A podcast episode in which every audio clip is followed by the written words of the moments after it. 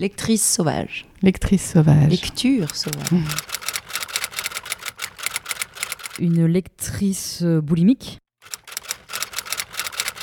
Carnivore peut-être. J'adore toucher les livres.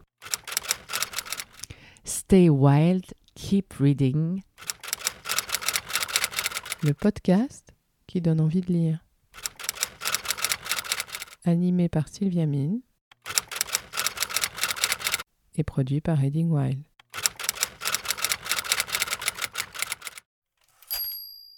Alors Yakuta Ali Kavazovic, bonjour.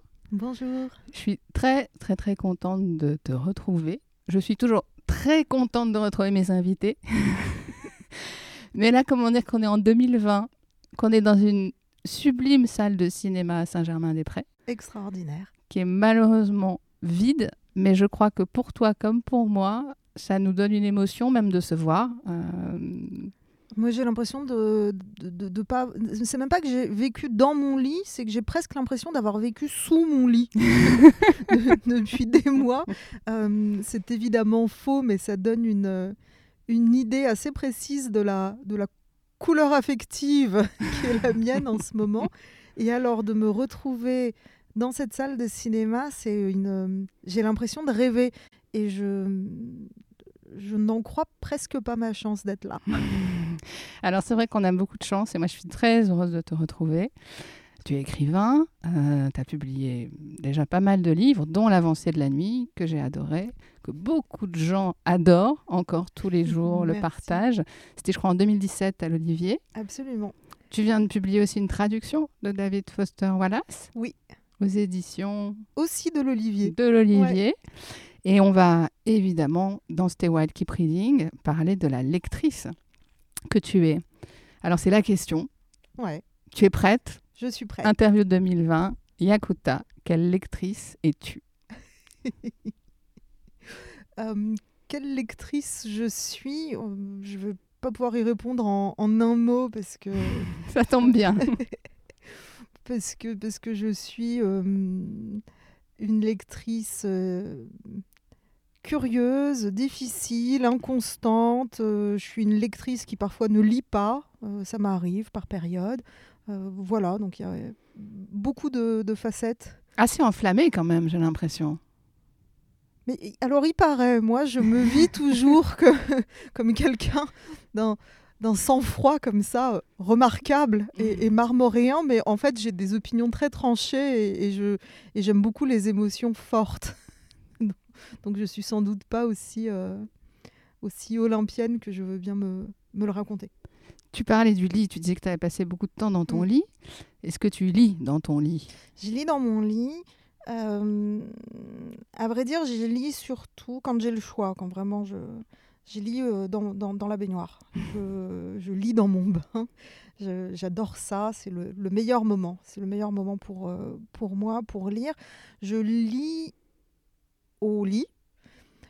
Mais c'est d'autres moments de lecture, parce que il y a des moments où je suis insomniaque, et alors c'est dans ces moments-là que je lis le plus dans, dans mon lit c'est différent, c'est différent.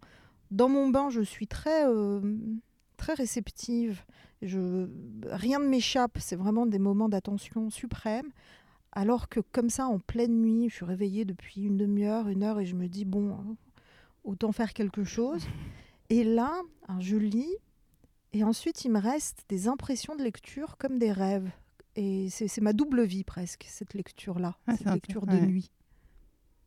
Comme des rêves. Qu'est-ce que, que- que- comment tu le ressens par rapport à tes lectures donc dans la baignoire? Alors, les lectures de baignoire, par exemple, je me souviens de phrases, je me souviens de mots, je me souviens exactement où ils sont sur la page, je me souviens euh, de... Rien ne m'échappe. Je suis un, un lynx.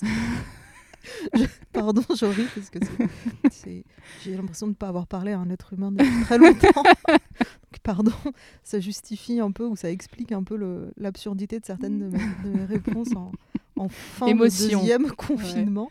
Euh, non, alors que, la lecture de, nuit, c'est plus, il me reste des atmosphères, il me reste des, images, presque des scènes en fait. C'est comme si, euh, c'est comme si j'élaborais directement de l'image, du sensuel, euh, beaucoup plus vite que dans ma baignoire, où je suis très pro quand même. Je fais très attention à la langue, très attention à chaque mot. Euh, voilà, donc deux, deux comme ça, deux versants, presque deux facettes de, ou deux visages de lectrice.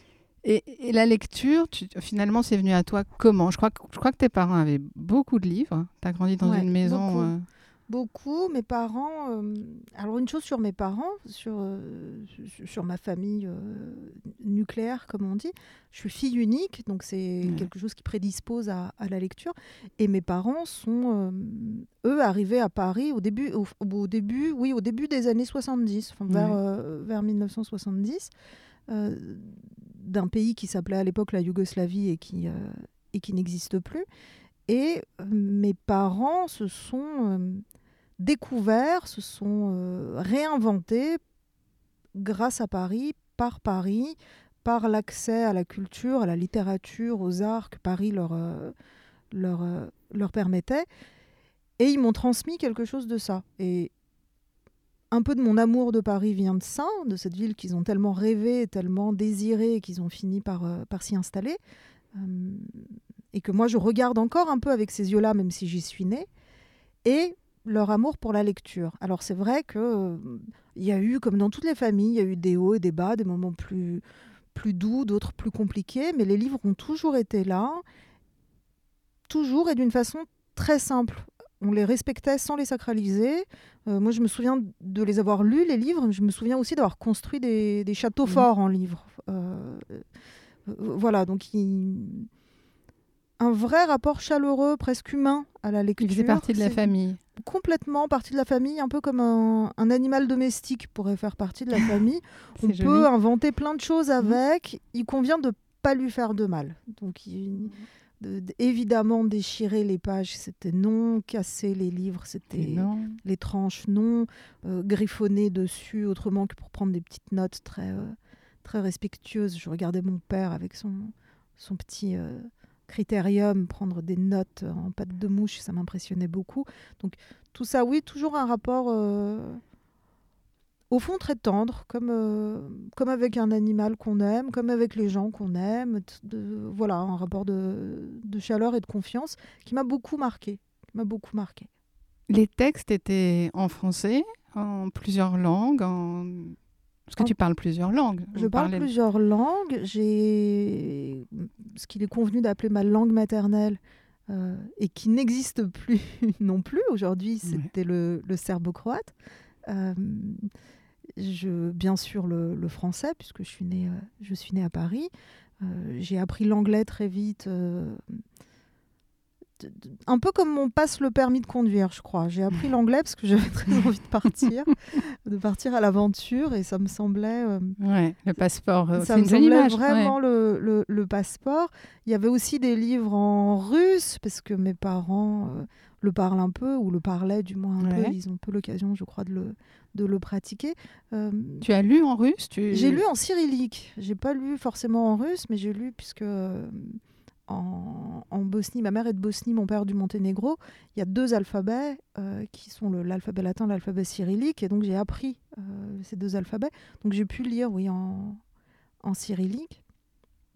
Est-ce que ça t'a dit des choses très tôt de, du, du rapport au texte, à la langue, euh, quand on lit justement dans des alphabets, dans des langues différentes? Hmm, je, je sais pas, je sais pas parce que j'avais un rapport finalement très simple et je crois très sain euh, au texte imprimé, à la littérature. J'étais une euh, une enfant lectrice, donc Ouais. je lisais pour euh, pour voyager, pas pour réfléchir en fait aux, Mm. aux alphabets et aux langues et aux, et aux textes. Moi, ce que je voulais, c'était le le frisson délicieux d'être à la fois complètement en sécurité chez soi et complètement euh, en terrain inconnu, neuf, euh, à explorer des, des régions, euh, des régions inconnues. C'est pas étonnant que j'ai été, euh, j'ai été grande lectrice de Jules Verne. J'allais dire, c'était quoi, ouais, les premiers voyages ouais. Ah Mm. oui, c'était vraiment extraordinaire. J'adorais. C'était, c'était vraiment des beaux souvenirs de, de lecture. Et puis ensuite, alors peut-être toujours ce penchant pour les, les sensations fortes. Je me souviens, j'avalais des Agatha Christie. Ouais. Alors, euh, et ma mère euh, voyait ça d'un assez mauvais œil parce que Euh, elle était, euh, je pense, un petit peu plus snob que moi. et donc, elle voulait que je lise, moi, des, des grands auteurs. Mais on, évidemment, bien sûr qu'on lit des grands auteurs, et puis on en, on en reparlera des grands auteurs, mais c'est aussi ces, ces romanciers et ces romancières populaires qui ont ancré, enraciné chez moi un vrai goût du, du roman, finalement. Et c'est pas très étonnant que j'ai un tel euh, amour encore aujourd'hui pour cette forme-là. Ça vient aussi de ces, de ces toutes premières lectures qui sont vécues vraiment dans l'innocence de, de la double vie, finalement. De la double vie, de, de l'intrigue, tu, tu- tu me disais quelque chose que je trouve fascinant, euh, c'est que tu lisais la dernière page, alors je sais pas jusqu'à quel âge tu as fait ça, mais pour, pour justement pouvoir après ne pas être trop dans ton excitation, pouvoir prendre le temps de bien lire le livre, je te laisse raconter. Mm. Ah oui, oui, non, je, je- en effet, j'ai- j'ai la seule façon pour moi de lire réellement sans euh, survoler, parce qu'en plus, quand on lit beaucoup, on, on peut lire vite, mais on perd quand même énormément. Et la seule façon pour moi de réussir à me concentrer au lieu de sauter comme un cabri de, page en page, c'était d'aller lire euh, la dernière page, les deux dernières pages, pour avoir le cœur net, pour savoir notamment qui survivait. Parce que, parce que ça m'angoissait toujours beaucoup, euh, cette, euh, cette identification qui existe dans les, dans les livres pour les, pour les jeunes et sans doute aussi pour les moins jeunes lecteurs, mais cette identification à certains personnages fait que on a l'impression que s'il leur arrivait quelque chose, mais, mais ça nous couperait un bras à nous aussi. Enfin, je- je- Donc j'y allais pour vérifier que mes, mes chouchous étaient bien, euh, étaient bien là à la fin encore. Tu avais peut-être déjà le souci finalement effectivement des, des personnages. Quand tu écris toi- toi-même aujourd'hui, quand tu, euh, quand tu euh, voilà, quand écris tes livres, quand tu penses aux intrigues, est-ce que tu démarres un livre, tu as déjà la, la fin ou le destin de tes personnages en, en tête Oui, j'essaye totalement? d'avoir la fin. J'essaye de ne pas euh, réellement commencer à écrire avant de savoir où je vais Mhm. et où j'emmène mes personnages. C'est un peu difficile parce que je suis d'un naturel très bienveillant. Or, l'un des principes du roman, c'est quand même qu'on fait subir un certain nombre de choses à ces personnages. Les miens n'échappent pas à, À la règle. règle. L'avancée de la nuit, c'est presque le, on pourrait appeler ça le roman d'une combustion, celle du personnage d'Amélia. Hum, Il y a toujours un tiraillement, il y a toujours un. C'est une responsabilité que de créer un, un personnage, parce qu'on on sait qu'on lui, on lui, on le destine à, à- à des- à certaines mésaventures. Comment tu as constitué petit à petit euh, ta, ta bibliothèque idéale? À, quel âge tu as eu tes premières passions pour certains auteurs? Si, si quand tu Mhm. lis un livre et que tu aimes un auteur, tu aimes lire les autres euh, Ça se fait euh, petit à petit. J'ai des souvenirs d'âge variés. Vers, euh, vers 11 ou 12 ans, je me souviens d'une prof de français qui me met dans les mains l'or de Blaise Cendrars parce que j'ai déjà lu euh, L'appel de la forêt et que du coup il fallait me proposer quand même quelque Mm. chose. Euh, et là, c'était... euh, ça m'a soufflé, ce, ce roman m'a complètement soufflé. En plus, j'étais j'étais une enfant un peu vénale, alors j'adorais tout ce qui brille, donc ces histoires de chercheurs d'or, c'était extraordinaire. Ces histoires de chercheurs d'or ruinés par l'or, puisque Sutter est ruiné par l'or qu'on trouve sur sa, sur sa propriété. ça, ça m'a ça m'a retourné le cerveau, ou alors ça m'a remis les idées à l'endroit plutôt. donc, euh, donc voilà, ça, ça a été l'une de, de ces rencontres. Il y en a eu d'autres. Il y a des euh, Flaubert, c'est sur un malentendu, puisque je commençais à m'intéresser aux, aux choses du cœur et du corps, et, euh, et très haut. Un peu, vous savez, dans les, tu sais, dans les anciennes bibliothèques, il y avait des, un enfer qui était le très haut comme ça, et puis un peu en dehors de, de portée. Alors, je ne sais pas si mes parents euh, l'avaient fait fait exprès, exprès, mais enfin, ouais. en tout cas, il y avait en hauteur, il y avait un livre de Moravia dans une ancienne édition yougoslave, et c'était euh, Le Voyeur, en fait. Ouais. Euh, il y avait un- une femme qui se baignait, qu'on avait l'impression des pieds par le trou d'une serrure. Je me souviens très très bien de cette, de cette couverture. Et donc à côté de, de ce Moravia, il y avait l'éducation sentimentale. Ouais. Et j'en ai conçu l'idée qu'évidemment, c'était forcément un livre torride qui allait m'enseigner tout ce que je brûlais de, de savoir sur la question. Donc j'ai réussi à mettre la main dessus. Et je me dis encore maintenant, je me dis, est-ce que c'était un tour que ma mère m'a joué? Parce que ma mère voulait que je les lise, ces auteurs-là. Moi, c'était pas... euh, J'y courais pas. Est-ce qu'elle est qu'elle l'a fait en connaissance de cause? Je ne sais pas. En le rendant un peu interdit? Ça, Et ce titre sublime, l'éducation Ouais. sentimentale, c'est extraordinaire. Et alors, bon, l'éducation sentimentale, j'ai eu- envie de, de crier à l'arnaque. J'allais dire, t'as été voilà, déçu ou, ou pas déçu. Euh, ça a été une rencontre manquée, cette première rencontre avec Flaubert. Mais cette déception-là a permis, d'une certaine façon, que hum, je le redécouvre quelques années plus tard, sans me faire trop d'illusions quant au contenu. Et cette fois-là, j'étais euh, j'étais plus grande, j'étais plus consciente, plus aguerrie aussi en tant que lectrice. Et, euh, et la beauté de la langue de, de Flaubert. Et qu'est-ce qui a motivé ta lecture? Tu, tu te souviens? Oh, l'obligation, euh, l'obligation. De, de- Puis je n'aime pas ça, moi, les lectures contraintes. Mais de temps en temps, quand même, on a des bonnes surprises. On a des bonnes surprises. Je me souviens d'un autre livre qu'un un enseignant. Je voudrais les saluer, tous ces enseignants qui nous recommandent des livres qui ne sont Mm. pas au programme. Euh, parce que parfois, ça a des effets euh, extraordinaires. Et je me souviens d'un prof de, de collège qui nous a fait lire Un roi sans divertissement de Mm. Jean Giono. C'est à ce jour l'un des plus beaux livres que j'ai que j'ai lu. C'était extraordinaire et c'était extraordinaire de le donner à des, à des très jeunes gens puisqu'on était vraiment euh, des, des- des petits quoi. On avait je sais pas 13 ans enfin parce que il s'est passé quelque chose du moins pour moi évidemment de- ça n'a pas été le, le cas pour, pour tous je suppose c'est jamais l'unanimité mais ce livre cette langue de Giono, ça m'a vraiment donné envie, beaucoup plus que, euh, que ma première rencontre ratée avec Flaubert, Ouais. d'aller voir quand même qui étaient euh, ces soi-disant grands auteurs dont on nous parlait et dont je me méfiais, parce que les grands auteurs, c'était toujours des, des messieurs, ils Mhm. étaient toujours vieux, Mhm.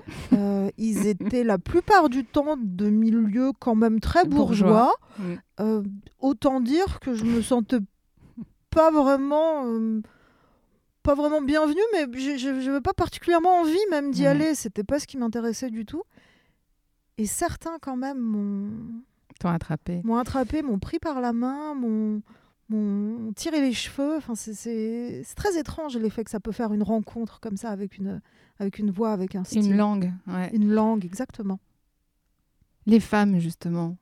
Les femmes qui écrivent. T'es Ouais. t'es allé les chercher. euh, Je suis allée les chercher, je suis allée les chercher, mais euh, progressivement. Progressivement, c'est c'est très compliqué cette histoire d'héritage littéraire, parce que euh, encore euh, maintenant, je ne sais pas, mais enfin encore à l'époque où moi j'étais euh, toute jeune lectrice, je- j'avais la double tâche, il y avait de la friction un peu là-dedans, la double tâche de me construire en tant que jeune femme, Mm. euh, de, surtout jeune femme voulant écrire. Mm. Où est-ce qu'on va Ça dégager un tôt, jeu là-dedans ouais. Moi, j'ai toujours voulu écrire. J'ai Ouais. toujours griffonné des petites aventures, des petits, des petits machins. Il a fallu très longtemps, en revanche, pour que je me donne à moi-même la permission de me prendre au sérieux. Et il était beaucoup plus facile de dire, euh, d'emprunter un jeu masculin, Mm. parce qu'il me venait de toutes ces lectures qui avaient été les miennes. J'avais presque ce jeu, il était déjà constitué au moment où le mien était encore à Mm. faire. Et ça, ça a été vraiment un, un moment de, de tiraillement en moi, parce que je sentais bien qu'il y avait quand même des choses euh, qui ne convenaient pas dans, dans ce jeu euh, masculin euh, qui se prétend universel, mais dont on pressent quand même qu'il ne l'est pas tant que ça. Mhm. Euh, et qui confusément commençait à vouloir se dire en moi, et qui était très spécifique à ma personne, donc une femme, une femme née en France mais d'origine étrangère, qui grandit dans diverses langues, etc. C'était euh, c'était compliqué, c'était à la fois excitant de se dire que j'allais prendre tout ça, tout ce, tout ce bagage propre et en faire quelque chose de, de littéraire. Et en même temps, j'avais des doutes sur le fait que c'était possible, tout simplement. Et est-ce que tu as trouvé des, des femmes, justement, euh, qui, qui, qui avaient écrit des choses qui t'ont qui t'ont aidé sur ce chemin, Oh, bien sur, sûr, sur cette bien période? Sûr. Bon, comme pour beaucoup de, de jeunes Français et Françaises, Marguerite Duras, euh, évidemment, le ravissement de l'Helvestein, Mm. extraordinaire. Euh, mais beaucoup d'autres, et au fur et à mesure, et je pense par exemple à des poétesses, je pense à Adrienne Rich, une poétesse américaine qui, euh, en fait, m'a permis presque de mettre en mots des choses que j'éprouvais, parce qu'elle, elle était, euh, elle a grandi dans la bibliothèque de son père, et de la même façon que, que moi, même si elle est, euh, elle est d'une toute autre génération que, que moi. Le premier jeu qui lui venait, c'était un jeu euh, de poète masculin, euh, plutôt lyrique. Mhm. Et pour qu'elle réussisse à trouver sa voix et pour qu'elle réussisse à trouver sa forme, il a fallu en réalité des années et des années de, de travail, de construction, de déconstruction aussi. C'est quelque chose qui m'a beaucoup touchée. J'ai eu la chance de la lire relativement jeune quand même, vers, euh, je sais pas, je dirais 19 ans. Ouais. Euh, et ça m'a beaucoup guidée. Euh, Joyce Carol Oates, dont Blonde, par exemple, son, sa vie imaginée euh, de Marilyn Monroe est un, un monument qui remet le, la femme au centre du mythe et du coup en montre en fait toutes les tous les pièges, toutes les, tous les poisons. Très très beau livre. En France, il y a quelqu'un qui a beaucoup beaucoup compté pour moi euh, de- de- de- des, des contemporaines, c'est Geneviève Brisac Ouais. qui, en plus d'être un écrivain extraordinaire, est une extraordinaire passeuse de littérature et de littérature écrite par les femmes. Et, et ça, c'est quelque chose qui, qui m'importe, à quoi je pense de plus en plus, disons. C'est quand j'étais plus jeune, ça me, je sentais que cette question, elle était là, elle était, elle était présente. Euh, c'est pas elle qui me, qui me portait. Et petit à petit, quand même, elle est, elle est devenue centrale. Il y, a, il y a un livre qui, qui est sorti il n'y a pas longtemps dont on partage, euh, je pense on a eu euh, toutes les deux le, le coup de cœur et on n'est on pas les seuls et, et- et c'est bien mérité et ce livre est exceptionnel, c'est les, les deux livres de Déborah Lévy euh, qui viennent de sortir. Très, très beau éditions livre, du aux édi- sous-sol. Oh Oui, c'est ce que j'allais dire, pardon, Ouais. du coup, on s'est- euh, nos voix se sont, se sont croisées. Euh, ce que je ne veux pas savoir et Le coup de la vie, Ouais. qui sont sortis en même temps aux éditions du, du sous-sol, tous les deux euh, excellemment traduits par Céline Leroy. absolument. Euh, On s'est croisés à nouveau sur les informations importantes. aussi, voilà. Et, et ce sont deux livres que je trouve vraiment magnifiques pour leur fausse simplicité, pour la capacité euh, de Déborah Lévy à, à montrer comment se construit un sujet, à montrer comment, alors dans le premier, ce que je ne veux pas savoir, c'est comment se, se construit une, une jeune femme. Et dans le, dans le deuxième, le coup de la vie, c'est comment se reconstruit une femme moins jeune. Et les deux, en réalité, sont des livres sur l'écriture, sur comment on trouve sa propre voix, VOUX, hum, parmi cette, euh, presque cette cacophonie, cette jungle de, de références passées, présentes et, et même à venir, parce qu'on dialogue d'une certaine façon aussi avec ceux qui vont, ceux qui vont suivre. On n'en a pas toujours conscience, heureusement, mais on, on est là aussi pour ou contre eux. Et, et ces deux livres, des tout petits livres, hein, une centaine de pages dans, dans les deux cas, sont d'une d'une inventivité, d'une drôlerie. Ce sont des livres très drôles, pleins d'humour. Plein d'humour. Dans le, en- de- dans le coup de la vie, en Mm. fait, c'est- elle se scènes. demande Mm. comment en fait on fait pour être le personnage principal de sa propre vie. Mm. Et elle, elle s'exprime vraiment comme ça en, en termes romanesques. Puis il y a un moment, elle raconte, donc elle vient de divorcer, et puis elle se retrouve, et elle raconte euh, son rapport à son vélo électrique. et à un moment donné, elle lui vient l'intuition qu'en réalité, c'est peut-être le vélo le personnage principal de, de sa vie. Et c'est comme ça, c'est c'est en apparence très léger, mais chaque mot est pesé autant dans la, dans la VO que, que dans la VF, puisque j'ai j'ai lu les deux, moi, donc je, je, je le certifie. Ouais. Euh, chaque mot est, est pesé, mais c'est mais c'est toujours euh, léger et ça vous reste au cœur. Voilà. Et on parlait du, du travail merveilleux de la traductrice Céline Leroy. Toi aussi, tu, tu traduis des, des auteurs. Comment ça, comment ça arrive? Comment on lit un livre qu'on va traduire Est-ce que la lecture est différente? Évidemment, on passe, je pense, euh, Mm. un temps infini avec ce livre, avec cet auteur. Qu- Qu'est-ce qui se passe entre deux auteurs et euh, au moment de traduire de la position du lecteur? C'est c'est rare que je lise un livre sans savoir que je vais ou que je pourrais le traduire. Et donc, il se met en place une espèce de, dès la première lecture, une sorte de partie d'échec Mhm. entre, euh, entre la VO et, et la VF possible, les versions françaises potentielles. Et c'est une lecture euh, qui est déjà... En fait, je sais à ce moment-là, si ça se met en place, je sais que je suis capable de le traduire. Mhm. Voilà. Si, si tout de suite il y a un questionnement, il y a des espèces d'arborescence comme ça, alors oui, qui éloignent un petit peu dans le cas des, des romans, par exemple, de l'intrigue première, hein, puisque là, on est vraiment sur des intrigues de langue euh, qui sont euh, pas moins haletantes que, que celles, des personnages. Mais hum, voilà, donc c'est une, forme de lecture euh, assez épuisante, je dois dire, qui ressemble à une course de fond. Parce que du début à la fin, il faut tenir en se disant est-ce que je suis capable de donner voix dans une autre langue à ce texte? Euh, sans. euh, Enfin, de lui fournir une résonance ou euh, une tonalité ou une couleur qui sera celle de l'émotion que j'aime moi en le lisant, mais qu'il faut communiquer à une autre langue et donc à une autre euh, sphère culturelle aussi assez souvent. C'est passionnant, mais c'est pas de tout repos. En, en termes d'émotion, je crois que c'est David Foster Wallace, là, le, Ah oui, le- le- Là, alors c'est la dernière de mes traductions à être, euh, à être parue.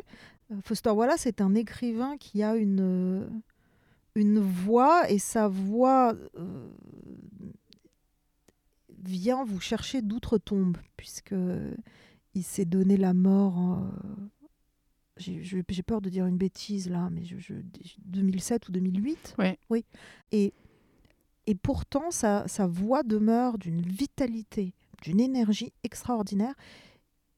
Et traduire dans ce genre de cas, c'est presque un phénomène de possession.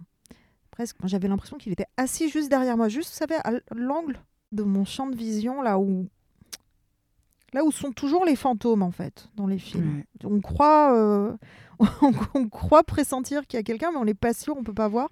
J'ai l'impression qu'il était là à manger des chips ou des, des bars Mars ou des Kit Kat ou des, des choses comme ça, parce qu'il il aimait beaucoup ce genre de, de friandises. Et, et c'était un étrange dialogue, puisqu'il fallait rendre cette vitalité tout en euh, restant extrêmement fidèle à sa complexité intellectuelle. Qu- qu- Quand tu es comme ça avec un Mhm. auteur, quand tu écris, quand tu traduis, tu écris en traduisant, quand tu écris tes, tes propres livres, euh, est-ce qu'il y a encore de la place pour la lecture, justement? Parce que là, quand tu parles de cette euh, relation euh, forte avec David Foster Wallace, est-ce qu'il y a de la place pour traduis, les autres? Oui. Ouais. Quand je lis- quand j'écris, euh, ça dépend vraiment des, des étapes de, de conception et d'écriture du livre. Au tout début, oui. Au tout début, l'écriture d'un livre, en vérité, c'est de la lecture à 90%.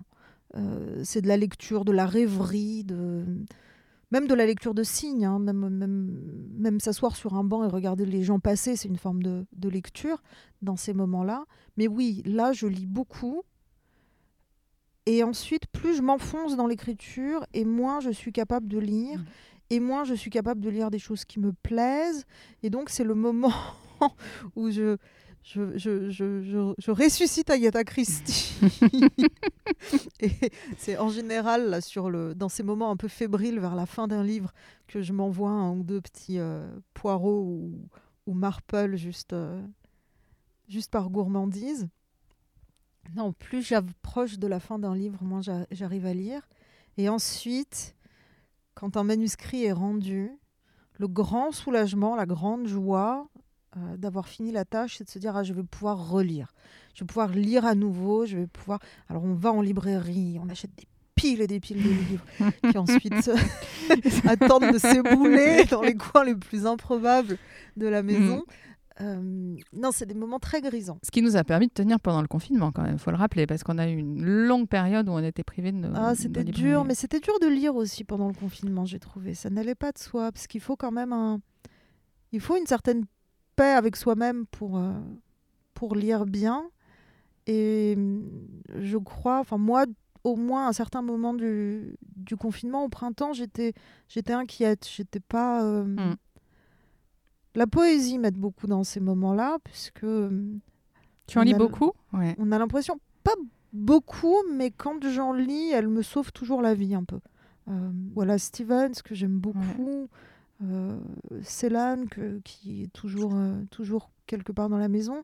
Et là, j'ai eu la chance, mais comme nous, nous tous amateurs de Bolagno, de découvrir la poésie de Bolagno que je connaissais pas euh, dans, le, dans les œuvres complètes qui sont publiées en ce moment euh, par les éditions de l'Olivier. Oui, si, la, la poésie ou la prose poétique aussi, qui me, qui me convient par sa densité, comme ça. Tu citais Bolagno, je crois que c'est. euh, Il y a un livre euh, de lui que tu as beaucoup lu ou qui a une place particulière. Ah oui, je, je- t- tous les livres de Bolagno, je, enfin, je les ai lus, je, je les ai très très souvent relus, mais son, son chef-d'œuvre qui est de 1666, Mm. euh, c'est un livre qui m'a mise dans un état très étrange et finalement assez rare dans une vie de, de lectrice. Mais il y a une telle euh, puissance, euh, une telle sensualité dans ce livre, dans, dans sa façon d'écrire. C'est un livre qui est très près du roman total, puisqu'il y a, il y a tout, c'est drôle, c'est onirique, il y a des enquêtes, il y a des meurtres à n'en plus savoir euh, euh, où donner de la tête. Il y a... Les deux dernières pages ne suffisent pas. Les deux dernières pages ne suffisent vraiment pas. Et si je devais presque maintenant dire quels livres me font le plus battre le cœur, ce serait vraiment ceux-là. Mhm. Ce serait, euh, je m'en rends compte là dans cette conversation, ce serait ceux dont les deux dernières pages ne suffisent pas, en fait. Et 2666, c'est, euh, pas, c'est rare ces livres où on a l'impression qu'on pourrait y vivre pour le meilleur ou pour le pire, parce qu'il s'y passe des choses atroces. Euh, mais il y a quelque chose dans l'air de ces livres-là, dans, le, dans leur rythme, dans leur ton, dans leur style, qui vous convient davantage que, que chez d'autres et qui devient un milieu où on peut vivre en fait. Et moi, ça m'a fait ça. Je peux le compter sur les doigts de la main. Ça m'a fait ça euh, pour 2666 et pour Bolagno en général. C'est ma, ma découverte la plus récente. Ça m'a fait ça quand j'avais euh, 18 ou 19 ans. On, on m'a prêté, je suis allée à New York toute seule. On m'a Mhm. prêté un appart à, à Brooklyn qui était encore à l'époque un petit peu un, un quartier euh, pas mal famé, mais euh, les gens se bousculaient pas pour, euh, pour, Pour y y, aller. moi, j'étais très contente qu'on m'y prête un appartement. Et je suis arrivée et c'était euh, le, le métro aérien passait juste devant les, les fenêtres et puis j'étais complètement en décalage horaire. J'entendais passer des, des ambulances. Enfin, je sais pas parce que les sirènes sont pas les mêmes et du coup, il y en avait plein de différentes. J'essayais de, de reconnaître les différents types de, de sirènes. Et dans la bibliothèque de, de cet appartement, j'ai pris un livre d'un auteur que j'avais lu, mais seulement en français. Et j'ai pris cette fois-ci Absalom, Absalom de, de Faulkner dans sa version originale. Et j'ai commencé à le lire. Et vraiment, ça a été un choc physique. Ça a été, euh, je sais pas, euh, un- j'ai pris un, un coup de jus, quoi. Enfin, Mhm. C'était une, une décharge, quelque chose. Électrisé. Et complètement, complètement électrisé. C'était, euh, c'était vraiment extraordinaire. J'avais, l'impression de découvrir quelque chose de, de complètement neuf pour moi. Je... Et qui m'a énormément. Enfin, c'est, même pas plus, c'est au-delà de ça. J'étais, euh, j'étais un peu exaltée. Et, et cette exaltation, quand tu dis découvrir, c'est parce que ça te parle, c'est parce que tu t'y retrouves, c'est parce que ça te fait plonger dans, dans des mondes que tu ne soupçonnais pas. Euh, cette sensation-là, c'est de la reconnaissance. c'est cette impression très étrange et qui fait vraiment un peu court-circuit de, vous, de trouver quelque chose qui est complètement inédit, complètement neuf, Mm. et pourtant de le reconnaître. Mm. Il y a quelque chose en soi qui reconnaît ce truc qui n'existait pas. Et c'est incroyable. C'est comme si. euh, Enfin, je sais pas, c'est comme si on avait d'un seul coup plus d'espace pour vivre. De, de- Je fais de temps en temps des rêves où il y a des pièces secrètes chez moi. Et Mhm. je, je- je- je tape sur un mur, je je découvre une porte. Et puis, il y a. À côté de mon appartement, sans que je le sache, il y a un deuxième appartement. et je peux m'y étendre.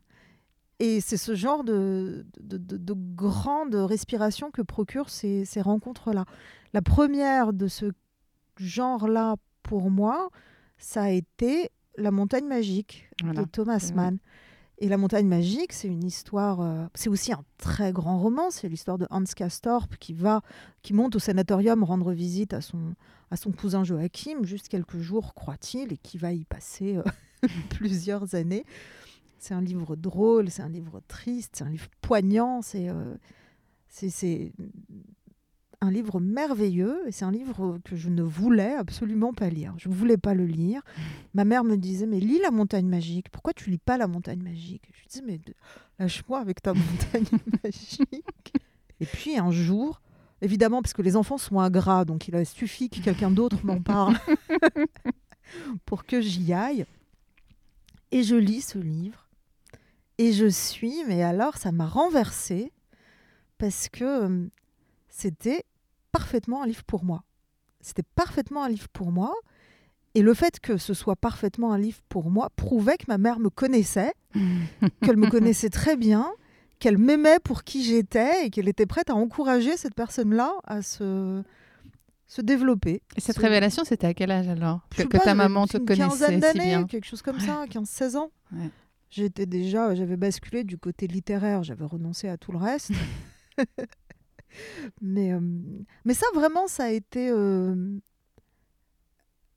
ça a été une, une vraie leçon, li- littéraire, mais aussi affective, parce que c'est quand même très intime de conseiller un livre. On le fait tout le temps, on le fait, euh, je suis la première à le faire tout le temps, mais au fond, ça vous engage. Mm. Et quand j'étais plus jeune et beaucoup plus timide, je conseillais beaucoup de livres, mais je conseillais jamais mes préférés.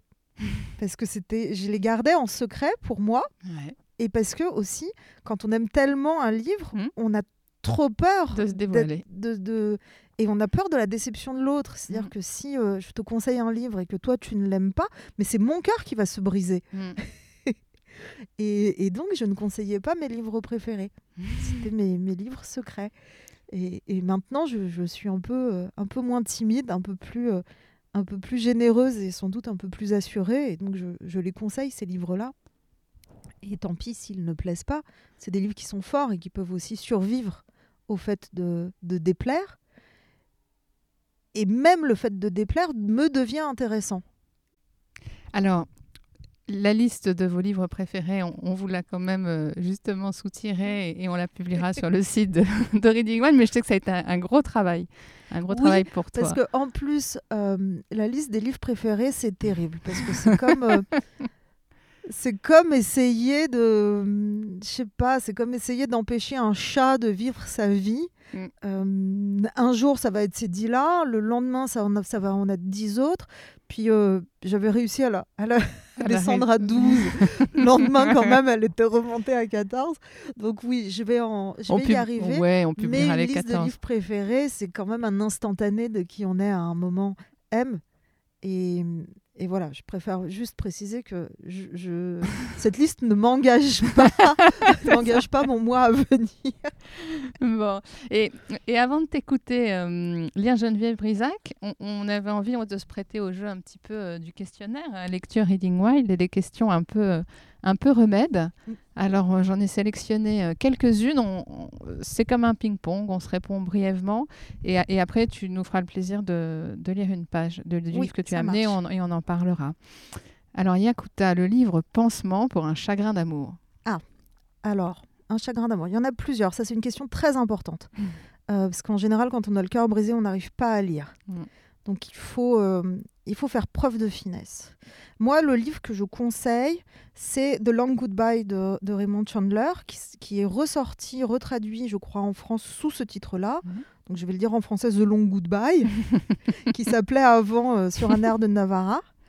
Euh, c'est extraordinaire parce que Philippe Marlowe, le détective donc inventé par, par Chandler, il, a, il, il est seul comme, comme le loup. Il est euh, puis toujours très classe. Et il ne refuse pas les autres, mais les autres étant ce qu'ils sont, les autres sont décevants. Les autres vous brisent le cœur. On trouve un moyen de s'en accommoder Mhm. par le, la droiture morale et l'humour euh, un petit peu ironique, comme ça, un petit peu distancié, et, euh, et, et- et l'élégance avant tout, l'élégance amusée, comme ça, un peu blasée de, de la phrase. C'est un livre qui fait beaucoup de bien, en général. Euh, D'autres livres pansements. Alors tout dépend des offenses, hein, tout dépend tout dépend du degré, du, du degré de, de Mm. chagrin éprouvé. Quand euh, une amie est vraiment tombée sur un goujat, vraiment sur un sale type, parce que mal- ça arrive, hein, ça arrive. Alors là, euh, c'est Foxfire, c'est Confession d'un gang de filles de Joyce Carol Oates, qui se passe dans les années 50, dans une banlieue ouvrière euh, d'une ville de, de New York, et où quelques quelques jeunes filles en ont assez, en ont assez de tous ces mecs euh, qui se croient tout permis, qui les tripotent, euh, qui leur font des- et qui décident de, se, de, de, de- de créer un gang, de se, de se venger d'une certaine façon.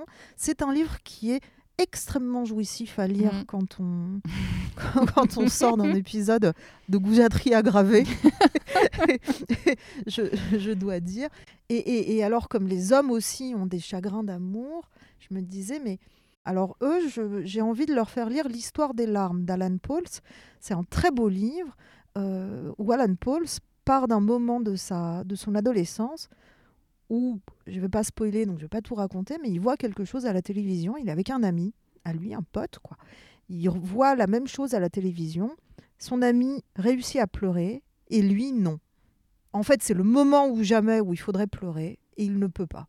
Et à partir de là, il construit toute une espèce de d'autoportrait par les larmes, celles qui coulent, celles qui ne coulent pas, extraordinaire, qui, je pense, parle à tout le monde.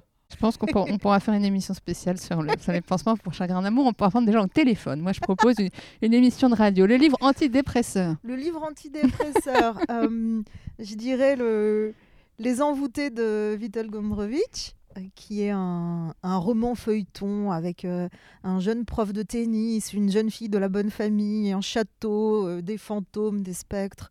euh, en veux-tu, en voilà. C'est délicieusement emmené, c'est très drôle, c'est extrêmement prenant et, et toujours euh, divin. C'est délicieux. C'est délicieux. Le livre qui bouleverse. Le livre qui bouleverse, alors les livres qui m'ont bouleversé moi, il y en a quelques-uns.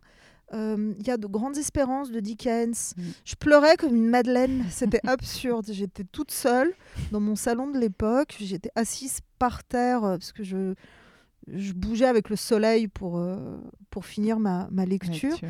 Et, et je sanglotais, et je pleurais, je pleurais. Et il y a un autre livre qui m'a beaucoup fait pleurer, c'est Elisabeth Costello de, de. Un livre qui, est, euh, qui paraît, du moins, très cérébral, très, euh, très tenu, presque froid, presque détaché, comme ça, et qui, en, en réalité, vous remue euh, la moelle vraiment euh, profondément. Euh, il est extraordinaire pour ça, Coetzee. Et, et- et donc, Elisabeth Costello, j'étais en larmes, j'étais absolument en larmes. Voilà, donc, bouleversement. Le livre pour comprendre le monde. Euh, alors, pour comprendre le monde, alors Don DeLillo, les livres de Don. DeLillo sont bien, vraiment tous pour comprendre le monde. Seul problème, c'est que alors lui, je, je ne le conseille plus parce que contrairement à ce que je disais tout à l'heure, j'ai quand même envie de protéger mes livres euh, préférés et j'ai trop souvent conseillé de Lilo pour m'entendre dire non, il est c'est trop froid, c'est déprimant. Euh, alors, ce, ce n'est pas lui qui est froid, ce n'est pas lui qui est déprimant. Ce sont les aspects du monde euh, qui est le nôtre et dont il nous parle si Mm. bien.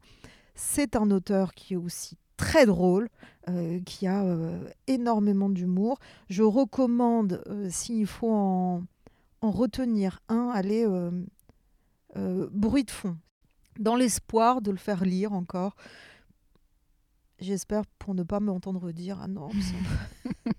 Je vous enverrai les, les petits mots Ouais. en, en- en commentaire. Et, et- et allez, pour terminer, euh, une petite dernière. Le livre pour amuser la libido. Alors, je dirais Ma vie dans la CIA de Harry Matthews. Euh, c'est un livre où il est question de, de sexe tantrique et d'espionnage.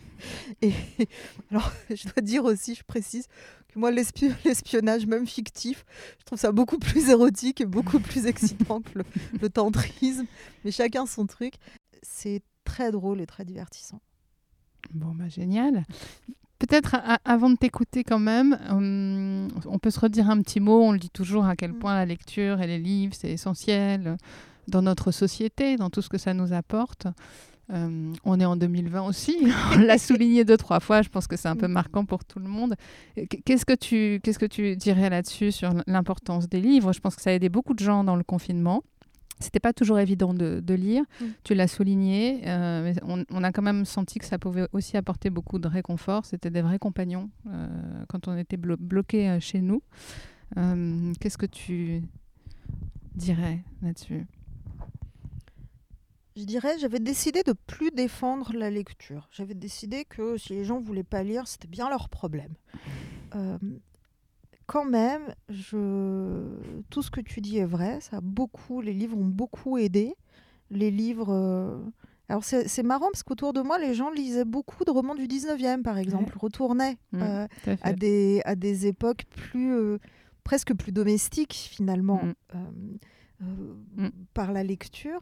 Euh, la littérature a quand même ce signe d'inégalé, d'inégalable que c'est le c'est vraiment c'est la première forme de réalité virtuelle qui nous soit accessible.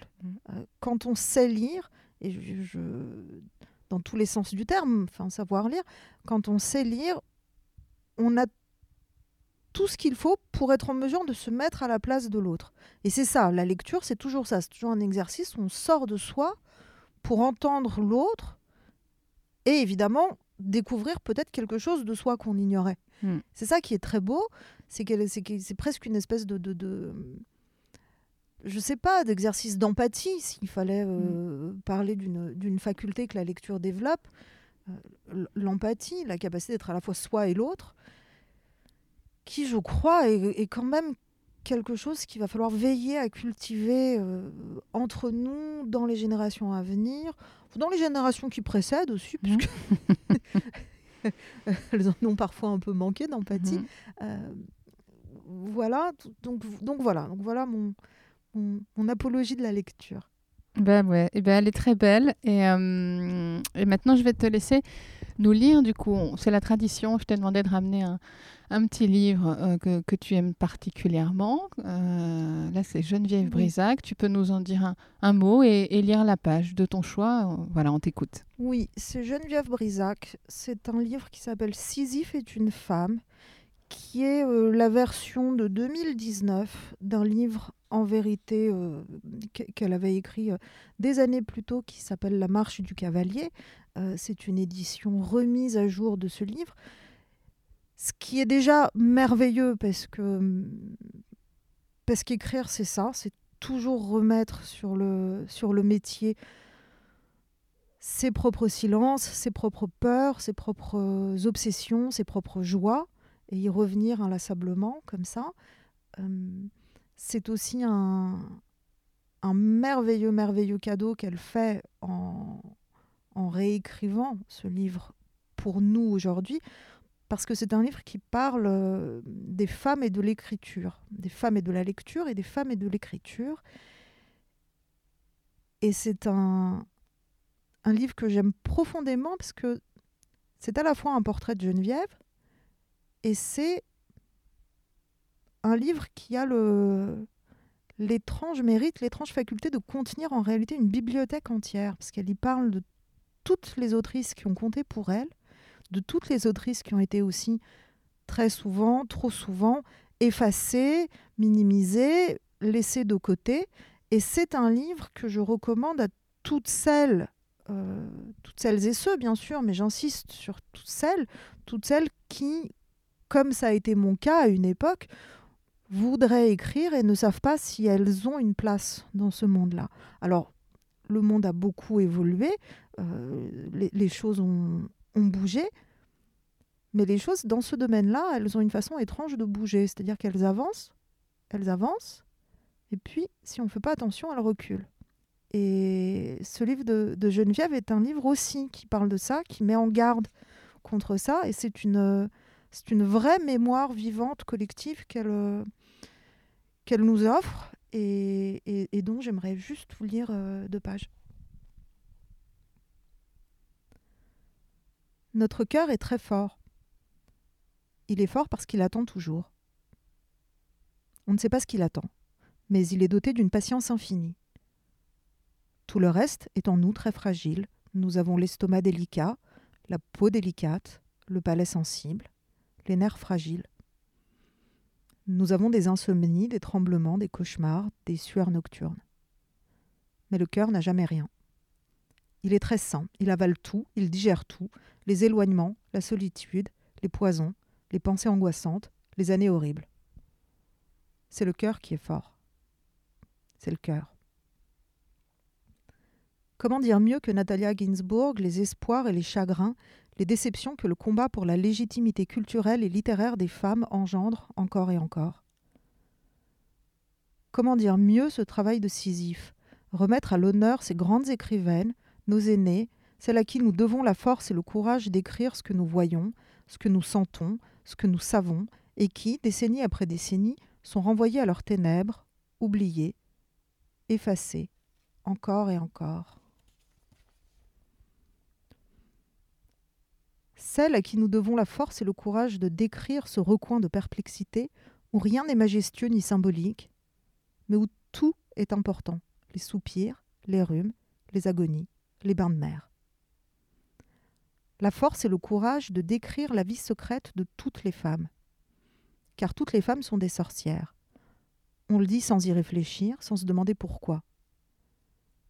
C'est parce qu'elles mènent, pour leur immense majorité, une vie poussiéreuse et terne, et qu'on est amené à leur offrir des bouillottes à Noël, alors qu'elles rêvent d'une dangereuse nuit noire, disait Sylvia Tunzen-Warner.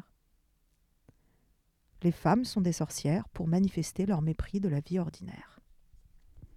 Merci, Yagota Alika Vazovic. Merci beaucoup. À très bientôt.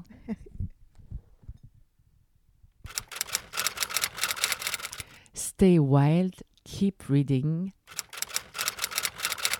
Le podcast qui donne envie de lire. Animé par Sylvia Mine et produit par Reading Wild.